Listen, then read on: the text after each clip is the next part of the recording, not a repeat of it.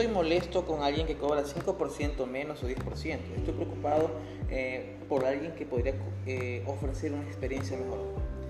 Jeff Bezos, director ejecutivo de Amazon.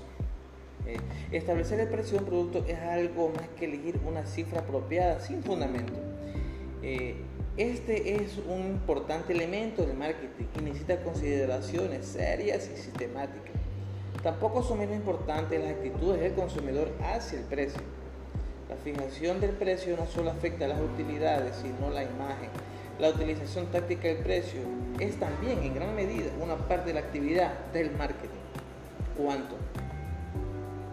Un término utilizado eh, o el común denominador de todos los días. ¿Cuánto? La palabra que se asocia más fácilmente con barato es feo. Aunque todos quieren una oferta, pero como una oferta es algo que esencialmente vale más de lo que cuesta y por lo tanto poco común. Lo que ellos realmente quieren es valor por su dinero. Un precio envía varios mensajes.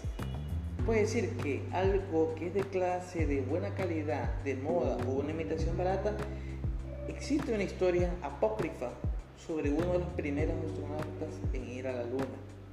Se le preguntó sobre lo que pensó en los segundos finales de la cuenta regresiva.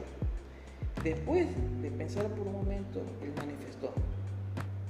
Recordé que había 500.000 piezas en la máquina debajo mío y que en cada caso del contrato se había cerrado con el licitador de menor precio. A veces un precio, eh, un precio bajo no estimula la confianza del cliente el precio tiene otros impactos psicológicos. Por ejemplo, la mayoría de los estudios muestran que si el precio está justo debajo de una cifra redondeada, por ejemplo, 9,99 o 19,99, en lugar de 10 dólares o de 20 dólares, las personas comprarían más.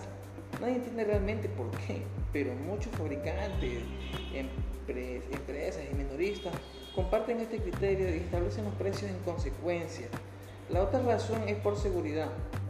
Con un precio determinado, el empleado del comercio eh, debe dar cambio y por lo tanto abrir la caja y registrar la venta. Lo mismo se aplica en, a los precios más altos, con cifras establecidas justo por debajo de 500, 50 mil, etc.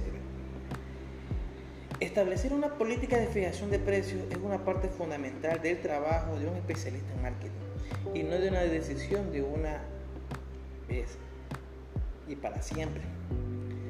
Podríamos facturar un montón y subirlo en un porcentaje debido a la inflación que puede cada año. El precio puede ser y utilizado tácticamente para obtener una ventaja. Amigos, eh, síganos eh, nuestras redes sociales, no se olviden, eh, estamos en la web como www www.gmarketing.com. Su amigo Giovanni Espinosa. Hoy hablamos un poco acerca de políticas y fijación de precios y estrategias. Chao, nos vemos.